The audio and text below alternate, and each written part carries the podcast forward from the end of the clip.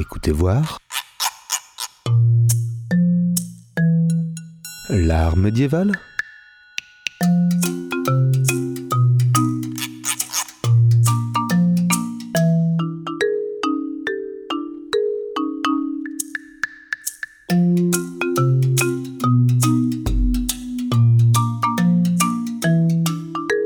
Écoutez voir l'art médiéval. Bonjour à tous, vous êtes sur Radio Pulsar. Bienvenue mesdames et messieurs dans cette émission qui va parler d'un sujet pas des plus amusants, on va pas vous le cacher, car on va parler de la mort. Enfin la mort, pas vraiment, mais plutôt ce qu'il y a après. Alors que pour certains elle rime avec la finitude de l'être, pour d'autres eh bien c'est tout le contraire. À notre mort on meurt pas, on renaît. Et c'est justement cette renaissance qui nous intéresse. Car si jamais ça devait arriver, bah, comment ça se passe? Pour répondre à cette question, nous allons vous parler d'un des thèmes les plus connus du christianisme, celui du jugement dernier, et plus particulièrement du jugement dernier tel qu'il était pensé et figuré au Moyen Âge. C'est un sujet intéressant, n'est-ce pas? Ah, Tout à fait, oui. Et ça tombe bien car comme vous l'avez entendu, je ne suis pas seul. Je suis en compagnie des plus grands experts de la planète, enfin plutôt euh, dans le studio de Radio Pulsar.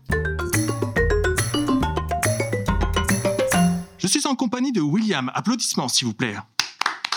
William qui compte nous expliquer qu'est-ce que le jugement dernier. Mais ce n'est pas tout car il est, accompagné de Raphaël, Sébastien, Léa et Pauline. Il nous propose un aperçu comme une vision de ce jugement dernier à travers une œuvre.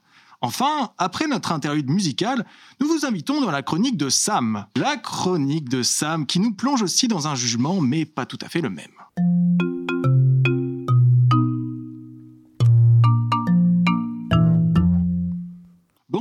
Qu'est-ce que le jugement dernier? Est-ce l'apocalypse, la fin du monde ou encore les prochaines présidentielles? C'est une question que William, micro en main, est allé vous poser. C'est parti pour le micro-trottoir. Merci bien Grégoire. Je suis effectivement en direct du marché de Poitiers pour ce micro-trottoir et je suis avec la présence d'une personne tout à fait innocente, alors je te souhaite la bienvenue. Bienvenue Salut, alors ma première question sera, est-ce qu'on peut se tutoyer? Moi, mais bien sûr. Super.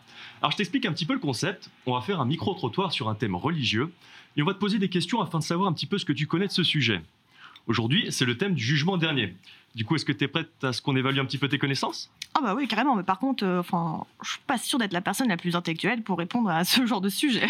T'inquiète pas, ça va très très bien se passer. Déjà, le thème du jugement dernier, tu sais un petit peu d'où ça sort? Alors, euh, si je me souviens bien, c'est un passage dans la Bible, je crois. Y a, y a pas une histoire avec euh, le Christ, non? C'est effectivement un passage de la Bible, mais pas que. C'est aussi un passage du livre de l'Évangile selon Saint Matthieu. Dans la Bible, le jugement dernier il est relaté dans son dernier livre, qui s'appelle le livre de l'Apocalypse, tu dois le connaître. Et dans l'Évangile de Saint Matthieu, c'est dans son chapitre 25. Mais que ce soit dans l'un ou dans l'autre, l'histoire est similaire. Le Christ, à la fin des temps, juge l'humanité afin de séparer les bons des mauvais. Et ça, tu dois le savoir. Les bons iront au paradis et les mauvais, eux, en enfer. Attends, attends, attends. T'as- T'as parlé du livre de l'Apocalypse, mais l'Apocalypse, c'est pas un événement horrible où genre, tout va être détruit, la fin de l'humanité, la douleur, le chaos, blablabla. C'est pas un truc comme ça, non? C'est vrai que quand on entend juste le terme apocalypse, ça peut faire peur. Mais en fait, apocalypse, ça veut dire révélation. Et ça, révélation, ça fait déjà moins peur. Alors pourquoi est-ce qu'on parle de révélation? C'est qu'à la fin des temps, le Christ, il révèle à l'humanité le projet qu'il a pour lui. Donc comme je t'ai dit, certains vont aller au paradis dans une ville qu'on appelle la Jérusalem céleste, et les autres vont en enfer. Mais avant d'aller soit au paradis, soit en enfer, il y a l'étape du jugement. Est-ce que tu sais comment ça se passe, cette étape du jugement? Bah, euh, j'imagine que Christ, il doit procéder au jugement de chaque personne. Mais enfin, ça, ça va prendre beaucoup de temps, non? Alors, c'est là que ça devient un peu technique. Et pour y voir plus clair, il faut reprendre les événements de manière chronologique. À chaque fois qu'une personne décède, son âme elle est séparée de son corps. Et instantanément, l'âme reçoit un jugement. C'est un jugement qu'on appelle un jugement individuel, car chaque âme est jugée quand une personne meurt. Et si cette âme, c'était l'âme d'une personne qui a été extrêmement vertueuse lors de sa vie sur Terre, eh bien évidemment, elle va aller au paradis. Mais c'est pas un paradis qui est le, paradis définitif. Au contraire, si l'âme était celle d'une personne qui était très mauvaise lors de sa vie sur Terre, elle va dans un enfer, mais qui n'est pas non plus l'enfer définitif. Ce jugement-là, il s'appelle le jugement premier. Et du coup, pour le comprendre, on ne peut pas se référer, au- tu sais, au corpus dont je t'ai parlé tout à l'heure. Euh, pour le, jugement premier, on se réfère à un autre texte. C'est un passage de l'évangile de Saint Luc qui s'appelle la parabole de Lazare. Je te la fais rapidement. Dedans, il y a un homme riche et égoïste qui est envoyé en enfer après sa mort, et un pauvre, lui, qui va au paradis. Et c'est une parabole car au final, avec ce texte, on incite les gens à bien se comporter pour qu'ils aillent au paradis. Mais il y a quelque chose que je comprends pas. En général, les hommes sur Terre, sont à la fois gentils et méchants. Mais toi, t'as parlé du jugement des âmes très gentilles et celle des très méchants. Qu'est-ce qui se passe pour eux du coup alors? Eh bien pour eux, c'est ni l'enfer, ni le paradis. Ils vont dans un espace intermédiaire qui s'appelle le purgatoire.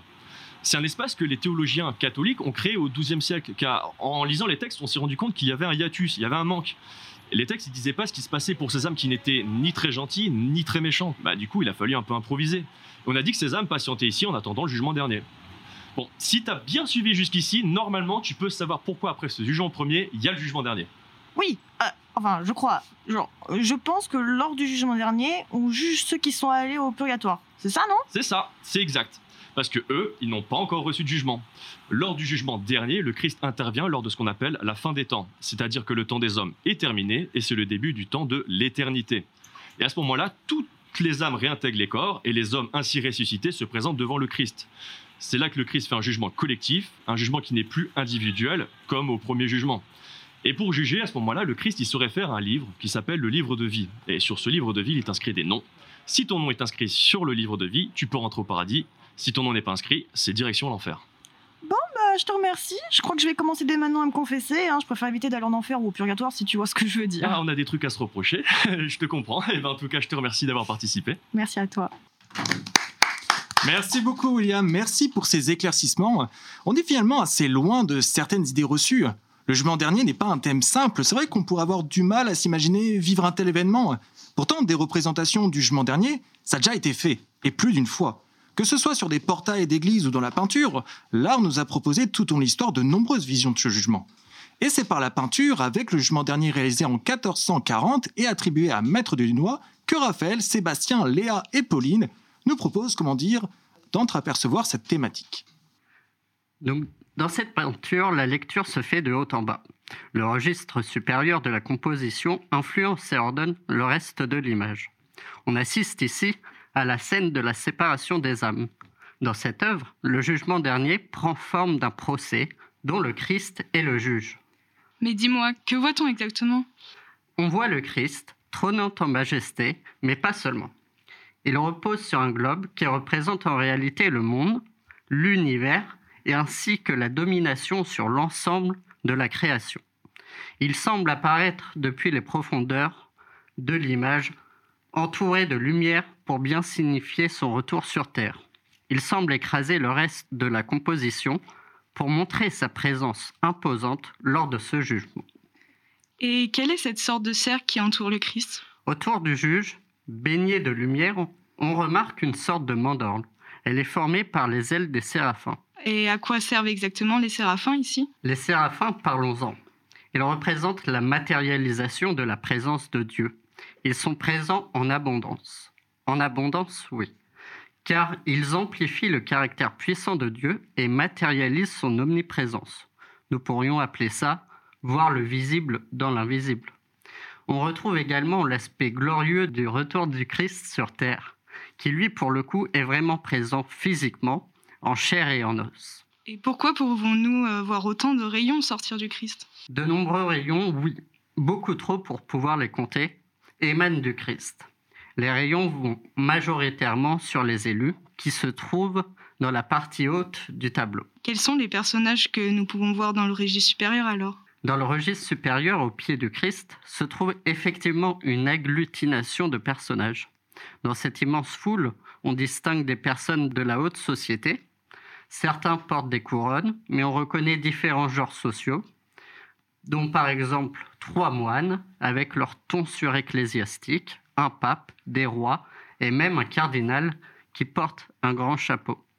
Les corps glorieux des élus s'opposent à ceux des non glorieux, c'est-à-dire aux damnés. Dans cette foule très dense, on distingue aussi Jean-Baptiste tenant l'agneau à la gauche du Christ et au centre de la composition accompagnant l'apparition divine, un ange sonnant de la trompette. Pouvez-vous nous en dire plus sur cette trompette? Alors cette trompette, d'ailleurs, est si grande qu'elle s'étend sur un tiers de l'œuvre. Le son qu'elle produit marque le début du jugement dernier et la résurrection des morts.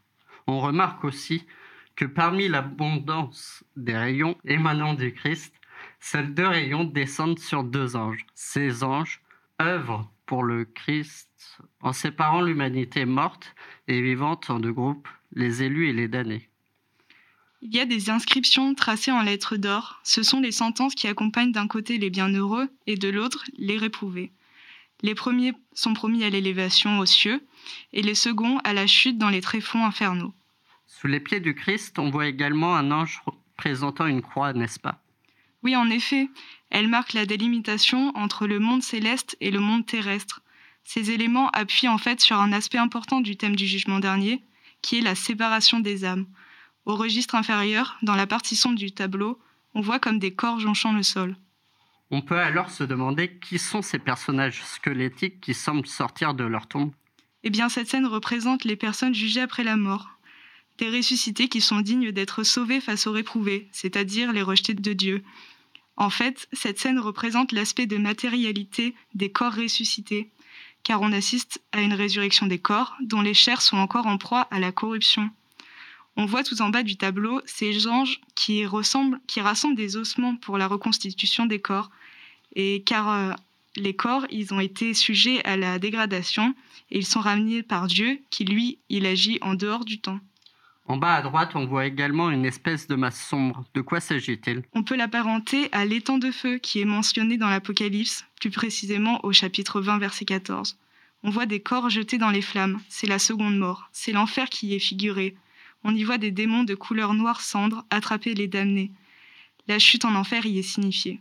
Je trouve qu'on observe dans cette œuvre beaucoup de minutie. Oui, surtout concernant la, la, représentation de cet espace d'attente que constitue le jugement dernier, mais aussi par le grand nombre de figures que l'artiste a décidé de représenter.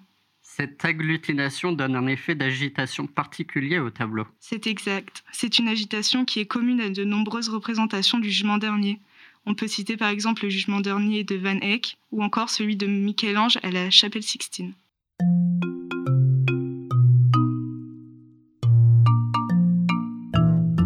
Ce jugement dernier est aujourd'hui sur une toile, mais ça n'a pas toujours été le cas. À l'origine, la peinture a été réalisée sur un panneau de bois avant d'être par la suite reportée sur toile. Bon, visiblement, tout ne se serait pas passé comme prévu, car à la suite de cette manipulation, la partie supérieure de l'œuvre a été repeinte et le style d'origine a été altéré. Ça fait que cette peinture est assez particulière. Mis à part la partie refaite, eh bien, elle est dans un triste état. Mais son aspect a aussi du bon car ça lui donne un caractère unique.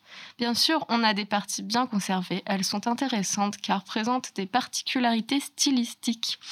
On peut vous citer le blanc des yeux qui est en grande partie visible, les jeunes femmes qui ont un front rond et bombé, ou encore leurs mains qui sont fines et présentées de manière à faire apparaître une certaine animation. Même la mise en scène est particulière. Les personnages sont présents en abondance et viennent s'entremêler comme s'ils étaient les uns sur les autres. Bon, vous vous demandez peut-être pourquoi je vous dis tout ça. Eh bien parce que tous ces éléments font penser à un style, le miniaturisme. Et bien sûr, ce style, le miniaturisme, fait penser à celui de Maître de Bedford. Et ça pourrait expliquer pourquoi cette peinture, ben en fait, elle a été attribuée à Maître de Dunois car en fait, Maître de Bedford a été pendant quelque temps le chef d'atelier de Maître de Dunois. Notre artiste de ce jugement dernier est un peintre et le successeur de Maître de Bedford, qui dirigeait à cette époque-là avant lui l'atelier d'enluminure le plus important de Paris. Et tout ça sous le règne du duc de Bedford, d'où lui vient son nom de convert. Le Maître de Dunois va le relier ensuite pendant environ une trentaine d'années au service de la cour royale. Il était même dit qu'il avait de nombreux commanditaires dans son atelier. Merci à vous euh, pour la présentation de cette œuvre assez méconnue que vous pouvez retrouver au musée des arts décoratifs à Paris. Un peu de musique peut-être pour marquer une petite pause.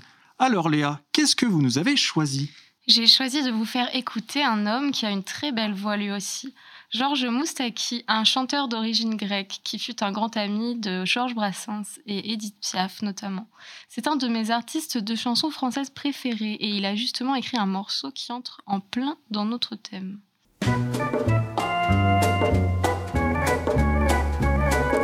Où serez-vous pauvres et riches au jugement dernier? Gens de parole et gens qui trichent au jugement dernier. Seront toutes vos richesses, vos joies d'argent et vos maîtresses au jugement dernier. Et vous, le pauvre et la pauvresse, où seront toutes vos détresses au jugement dernier? Moi, la faute la plus belle au jugement dernier, c'est d'avoir trop aimé les belles, je ne peux pas le nier. J'en ai aimé toi au lieu d'une, j'ai fait de la peine à chacune faut me pardonner.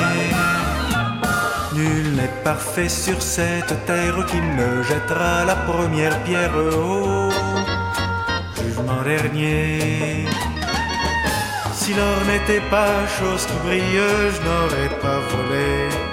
S'il ne plaisait pas tant aux filles le long des colliers, je n'aurais pas coupé les bourses, je n'aurais pas joué aux courses, je m'en serais passé. Y aura-t-il pour chanter mes louanges un seul ami parmi les anges? Au jugement dernier Cloche du ciel résonne toute au jugement dernier. Et vers Saint-Pierre ouvrait ma route dans l'éternité. Je ne peux rien dire pour ma défense, épargnez-moi trop de souffrance au jugement dernier.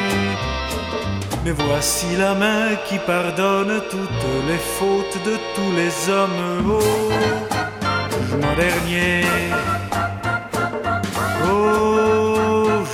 Pour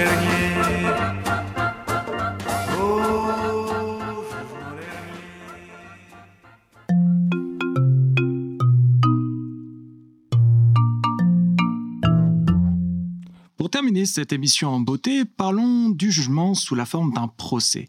Dans la chronique qui arrive, on vous parle de procès où il n'est pas question de nous, où ce n'est pas l'homme qui est jugé. Alors, sans plus attendre, je laisse la parole à Sam et à sa chronique sur les procès animaux. En bas de chez moi, il y a un coq. J'habite en ville, à côté du centre de tri postal, et en bas de chez moi, il y a un coq. Alors comment est-ce qu'il est arrivé là sur le parking? Question passionnante, mais c'est pas ça qui m'intéresse aujourd'hui. Non, je vais plutôt vous parler de mon envie régulière de le cuisiner au vin. Quand il braille à 6 heures du mat sous ma fenêtre, il m'arrive d'appeler de mes voeux une justice divine qu'il ferait taire et qui me garantirait quelques précieuses heures de sommeil en plus. C'est encore plus rageant de penser que cette justice a parfois existé. En 1386, en Normandie, une truie subit 9 jours de procès pour finir traînée dans toute la ville, pendue, puis brûlée sur place publique. Bon, elle avait en partie dévoré un nouveau-né, rien de comparable à une brave bête qui accomplit religieusement son devoir de réveil matin. Mais plus étonnant encore, cet exemple n'est pas un cas isolé. En 1408, à Pont de l'Arche, un porc écope de 24 jours de prison, puis d'une exécution publique pour des faits semblables. Histoire similaire à l'abbaye de Sainte-Geneviève en 1266. Je vous promets, j'en ai bientôt fini avec les cochonneries. D'ailleurs, même si mal aimés à la période médiévale, les porcs ne sont pas la seule espèce à avoir subi ces procès. L'on recense ainsi des exemples d'actions en justice menées contre des vaches, des rats, des dauphins et des mouches. Des mouches. Pour notre œil contemporain, tout ça prête à sourire. Mais ces procès avaient un réel sens dans la pensée médiévale. Tout d'abord, il faut préciser que ces affaires, les procès n'étaient pas forcément l'action d'une justice civile, mais plutôt d'une justice morale et religieuse. Ces procès servaient d'excommunication, c'est-à-dire qu'on les punissait en les excluant de la communauté religieuse. Et au Moyen Âge, c'est grave une excommunication, ça, se fait pas n'importe comment. D'où le tribunal qui compte bien souvent des membres du clergé. Ce que nous explique Éric Baratet, historien spécialisé de l'histoire des relations homme-animal, c'est que ces procédures répondaient à l'idée d'une communauté des créatures de Dieu. Si les hommes commettent des fautes, on les juge, les punit, et parfois on les exclut de cette communauté. Il ne s'agit pas, par exemple, de les chasser ou de les mettre à l'écart de la société.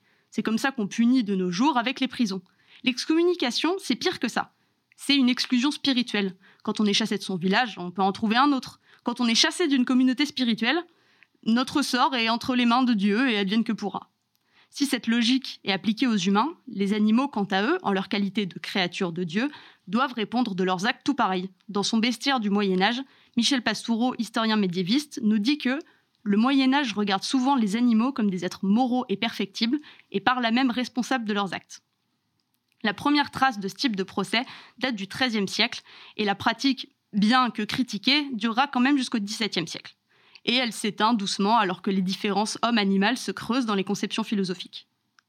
Qu'on s'entende bien, j'ai aucune envie de punir ce pauvre coq qui survit péniblement sur son bout de clin près du parking, ni de l'excommunier d'ailleurs. Mais ces exemples nous montrent bien que si, pour notre temps, la différence humain-animal est claire, cette conception a fluctué, même dans des sociétés occidentales, il y a de cela seulement quelques siècles. Mauvaise nouvelle, les amis, notre émission touche maintenant à sa fin, mais nous espérons que le sujet aura su vous tenir en haleine. On peut s'imaginer l'effet qu'avait la vue de ce tableau monumental, apocalyptique, sur un fidèle du XVe siècle, voir des corps rôtir en enfer, dissuadés en effet de voler son voisin ou de tromper sa femme. Mais de nos jours, maintenant que notre civilisation s'est éloignée de la religion, comment se fait-il que les humains continuent tout de même à se tenir à peu près correctement? Qu'est-ce qui continue à nous pousser à faire de bonnes actions, si ce n'est le regard scrutateur du pouvoir? Heureusement, cette idée que le bien est rétribué par le bien et le mal rétribué par le mal est toujours présente chez la plupart d'entre nous, mais peut-être pas sous la, forme qu'on connaissait au Moyen Âge. Par exemple, moi, je crois au karma et en la réincarnation. Même plusieurs siècles plus tard, l'idée de renaître sous une forme positive, si on a fait le bien, est toujours aussi plaisante. Si cette croyance d'une vie après la mort est ancrée chez l'humain, est-ce par passion religieuse ou conviction profonde inexplicable? Ou simplement, est-ce une façon de se rassurer en se disant que finalement, la mort n'est peut-être pas la fin de tout? C'est donc une manière de moins redouter la mort, en, quelque sorte. Pour nos amis les animaux, eux, ils sont libérés de ce genre de questionnement. Ou le sont-ils vraiment? Les bêtes, le sont-elles réellement? Puisqu'on pouvait au Moyen Âge juger les animaux comme on jugeait les humains, qu'est-ce qui s'est passé pour que de nos jours, nous réservions un traitement aux animaux plus proche de celui que l'on réserve aux objets que ceux qu'on réservait à un autre être humain Pourquoi considère-t-on toujours les animaux comme nos égaux? Espérons que cela évolue grâce au courant antispéciste qui commençait à se faire entendre. Encore un sujet à creuser, peut-être au cours d'une prochaine émission. C'était Grégoire, votre présentateur, accompagné de ses invités Pauline, Léa, Seb, Raphaël, William et Sam. Merci à eux d'avoir participé à l'émission et bien sûr merci à vous, chers auditeurs, pour votre attention. À bientôt sur Radio Pulsar.